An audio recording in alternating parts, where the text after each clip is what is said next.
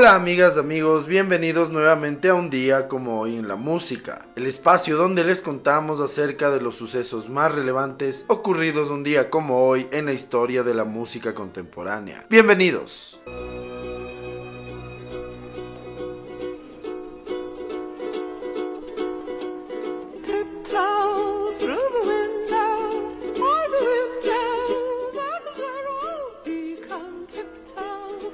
Año de 1933, un día como hoy, nace en Manhattan, Nueva York, Tiny Tim, cantante y uno de los más famosos intérpretes del ukulele. Murió a los 64 años en Hennepin County, Minnesota.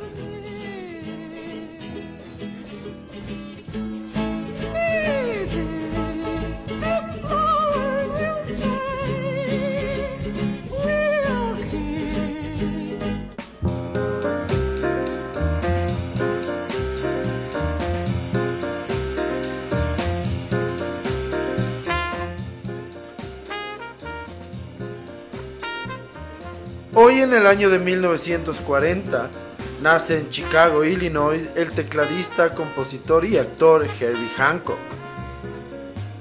Hancock trabajó con Donald Byrd, Miles Davis y Chick Corea. Fue uno de los primeros músicos de jazz en experimentar con los sintetizadores y el funk.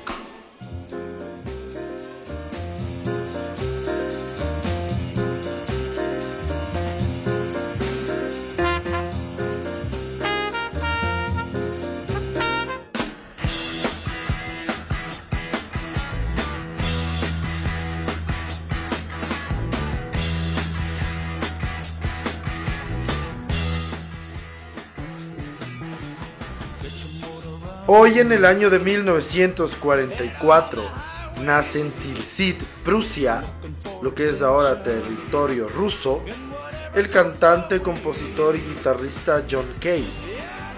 Él es líder y fundador del grupo Steppenwolf.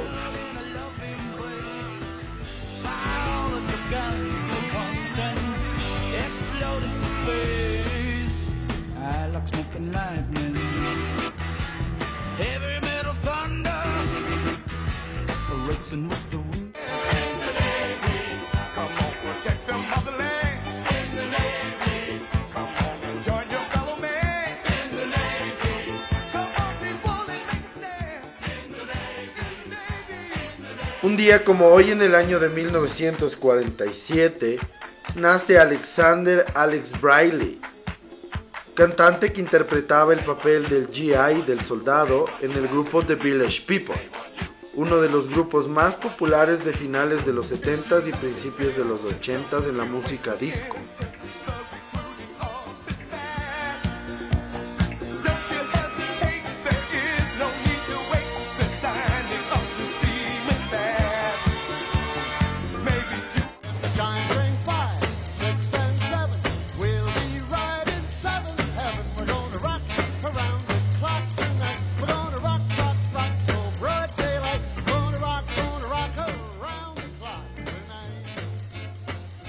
Como hoy en el año de 1954, Bill Haley and His Comets graban el Rock Around the Clock en los estudios Python Temple en Nueva York.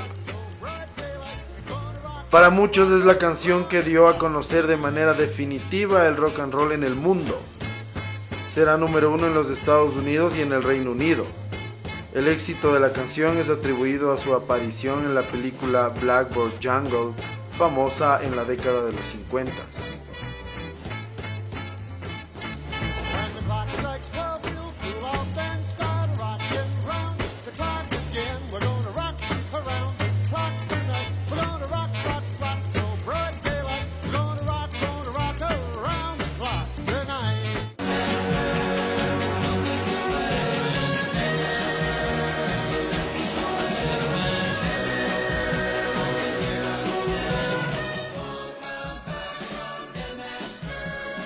Hoy en el año de 1966, Jan Berry del dúo Jan and Dean casi muere cuando se estrella con su coche con un camión aparcado cerca de la Dead Man's Curve en Los Ángeles, California. el cantante quedará parcialmente paralizado y sufrirá daño cerebral. Después de una larga terapia conseguirá recuperarse.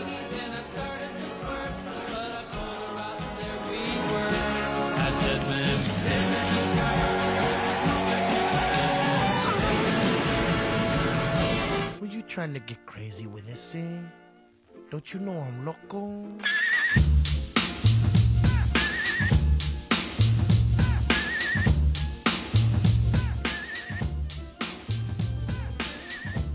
Un día como hoy en el año de 1967, nace en Pinar del Río, Cuba, el rapero conocido como Mellow Man Ace. Él es integrante del grupo Cypress Hill y en solitario consiguió un éxito con el clásico Mentirosa de 1990.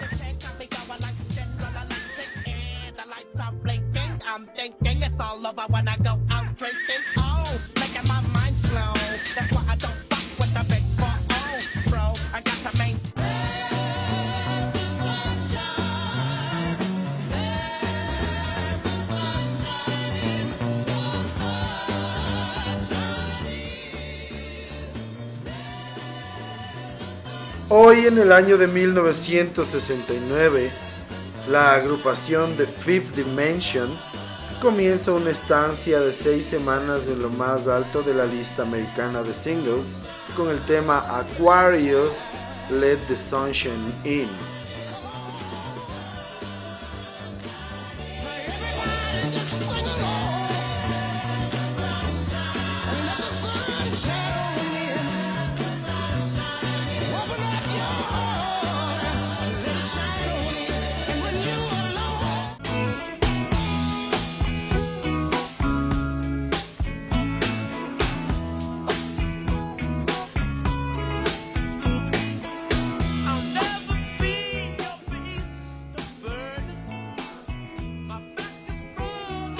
Un día como hoy en el año de 1975, Mick Jagger anuncia que el guitarrista Ronnie Wood se unirá a los Rolling Stones definitivamente a partir de su próxima gira.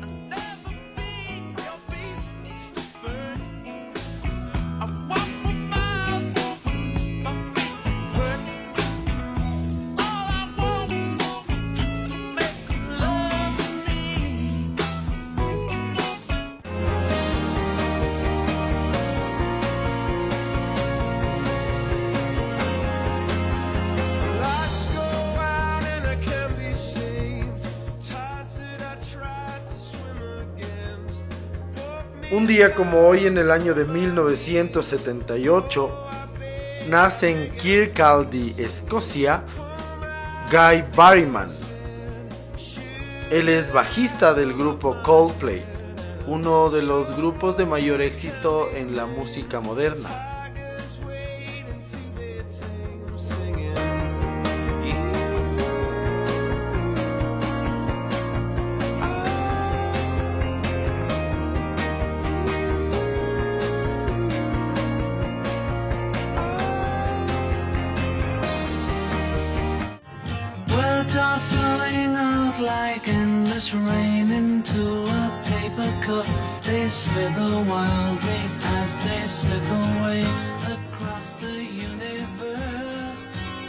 Un día como hoy, en el año de 1990, el Centro de Planetas Menores de la Asociación Astronómica de los Estados Unidos anuncia que los asteroides 4147 4148, 4149 y 4150, descubiertos en 1983 y 84 por el astrónomo Brian Skiff, han sido rebautizados como Lennon, McCartney, Harrison y Starr, respectivamente, en honor a la agrupación de Liverpool, los Beatles.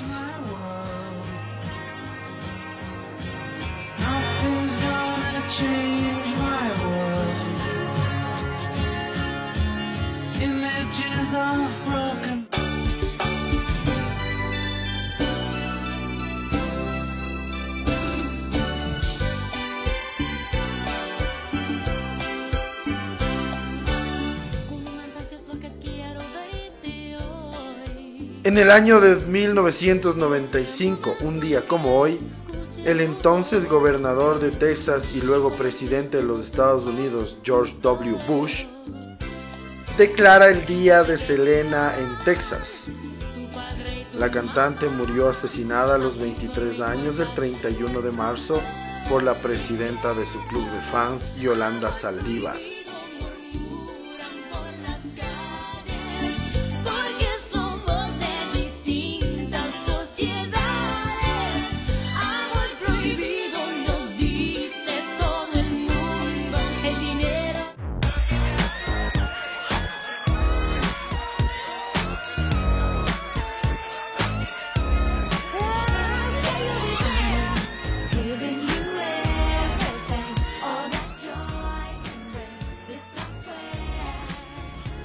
En el año de 1997, las Spice Girls completan su décima semana en el número uno de las listas de álbumes británicas con su disco Spice. El disco contiene la mayoría de sus grandes éxitos.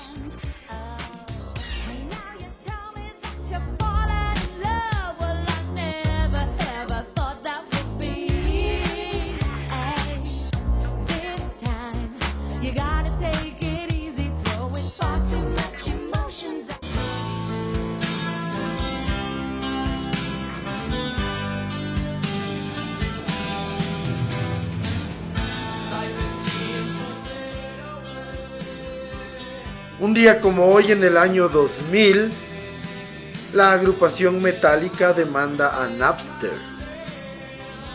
Napster era un popular servicio de distribución de archivos de música y fue llevada a juicio acusada de infringir derechos de autor, uso ilegal de interfaz de audio digital y violaciones de derechos de composición.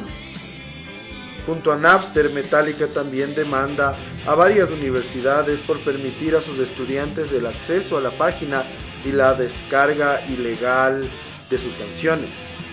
Este suceso es conocido como el inicio de la lucha contra la piratería.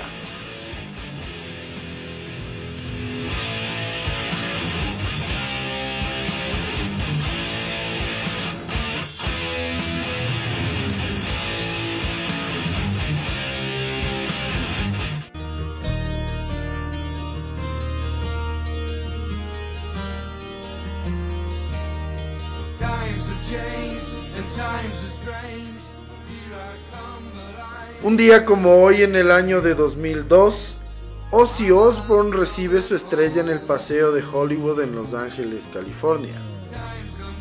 El Paseo de la Fama de Hollywood contiene estrellas que son entregadas a personajes de la cultura en general que han realizado de alguna manera aporte a la sociedad norteamericana.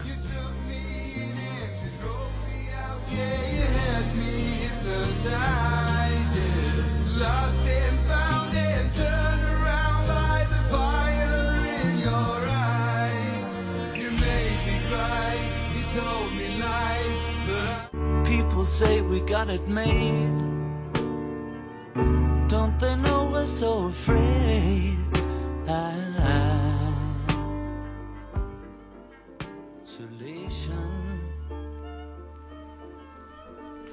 Hoy en el año de 2010, el periódico oficial del Vaticano, el Observatore Romano, publica una historia en la que dicen que perdonan a John Lennon por haber dicho en 1966 que los Beatles eran más famosos que Jesucristo.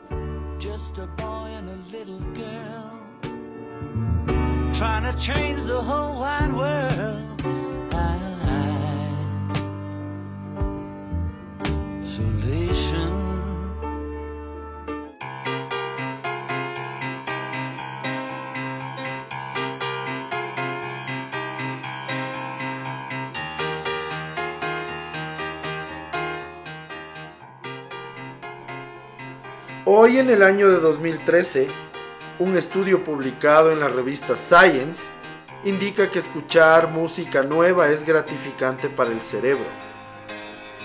Mediante el uso de imágenes por resonancia magnética, un equipo de científicos de Canadá encontró que las áreas en el centro de recompensa del cerebro se activan cuando las personas escuchan una canción por primera vez. Cuanto más disfruta el oyente, más fuertes son las conexiones.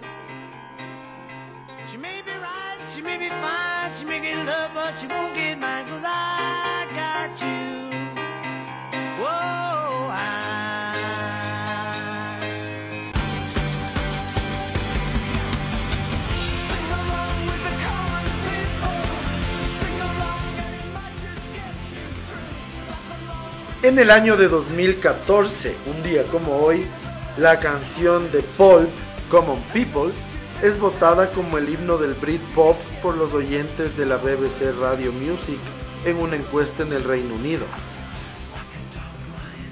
batiendo a canciones de Oasis, Blurry Sooth. Se ubica en segundo lugar The Verve con Bittersweet Symphony en el número 3 Oasis con Don't Look Back in Anger y repiten en el número 4 con Wonderwall. thinks it's all such a laugh. Yeah, and the chip stays in grace. Oh, come out in the bath. You will never understand how it feels to. Fool, you know how we do it.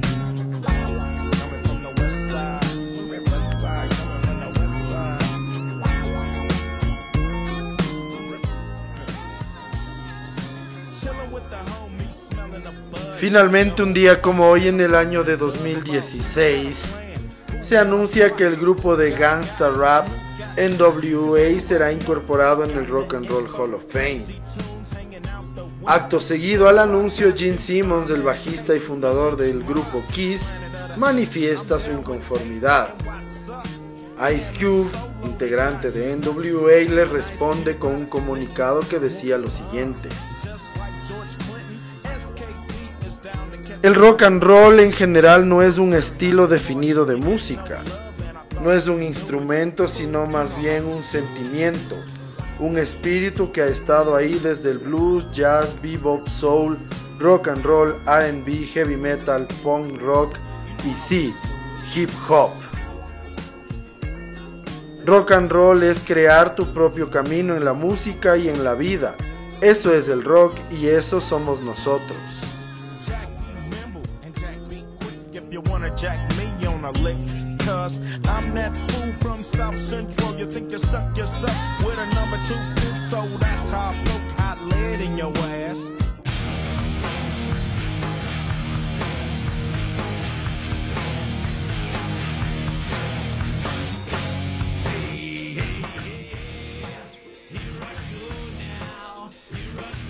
Así concluimos el recuento de las efemérides más relevantes ocurridas un día como hoy, 12 de abril, en la historia de la música contemporánea. En la segunda parte del episodio vamos a conversar acerca de el suceso ocurrido un día como hoy en el año 2000 en el que Metallica demanda a Napster y es conocido como el inicio de la lucha contra la piratería.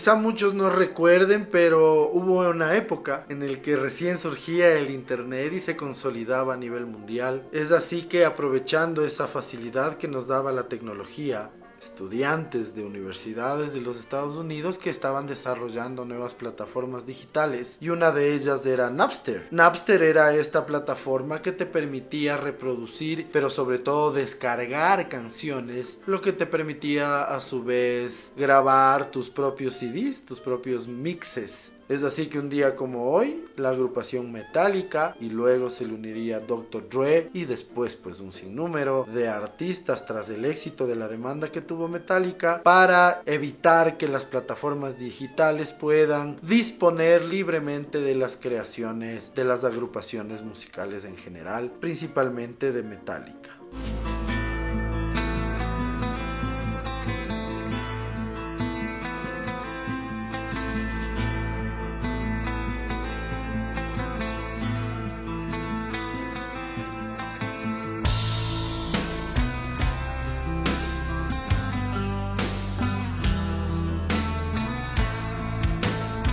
En el año 2000, Metallica empezaba con pie derecho el nuevo milenio. No era para poco, su canción I Disappear sería incluida en el soundtrack de la segunda parte de la película Mission Impossible 2, por lo que el anuncio de este gran acontecimiento sería muy enriquecedor para ellos. Sin embargo, no todo salió como se esperaba. La canción se filtró y en solo cuestión de horas muchos la habían escuchado e incluso fue transmitida por radio. Este hecho enfureció a la agrupación, por lo que demandaron a la plataforma la cual permitió esto. Como les había dicho ya, Napster era una plataforma de distribución de música gratuita donde los usuarios podían compartir sus canciones en formato MP3 con los demás usuarios y cualquiera podía escucharla o descargarla. Es por esto que desde cuando salió a la luz fue acusada de violaciones a los derechos de autor. Aunque el sitio fue duramente criticado, los usuarios de Napster se defendieron aduciendo que los álbumes desde finales de los 90 habían bajado su calidad, algo que hasta ahora muchos critican, y que muchas canciones eran solo relleno. Asimismo, el precio del CD cayó por lo que eso incrementó muchos los problemas. Estos factores influyeron para que miles de personas compartieran sus canciones y estas sean descargadas para posteriormente grabarlas en un CD sin pagar nada al artista o a la disquera. El 80% del tráfico se remontaba a los servidores de las universidades de los Estados Unidos.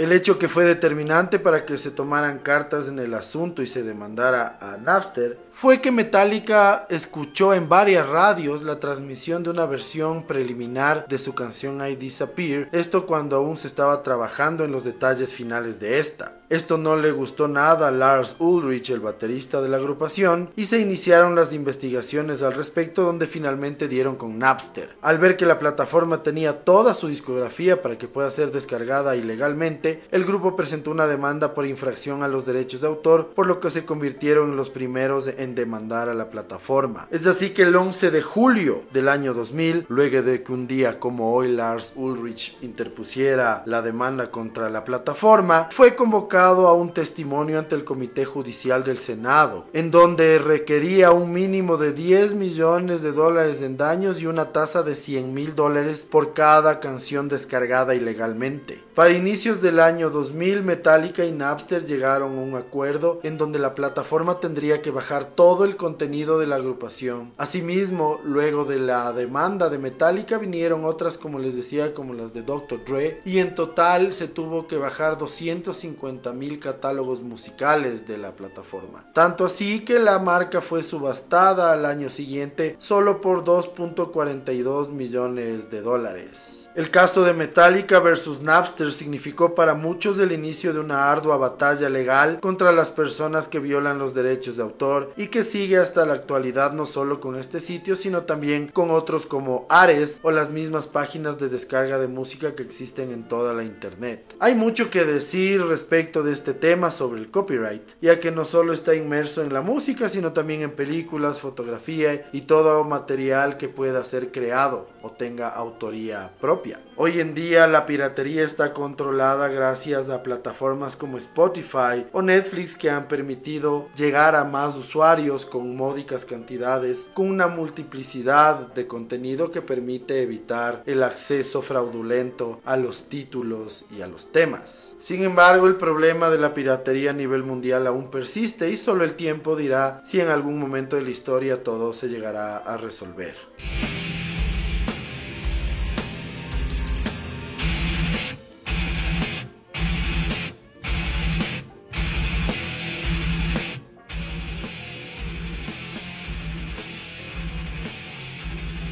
Así llegamos al final de otro episodio más de un día como hoy en la música, en donde entre otras cosas pudimos conocer un poco más de detalles sobre el primer suceso que marcó la lucha contra la piratería y es la demanda de Metallica contra la plataforma de descargas Napster.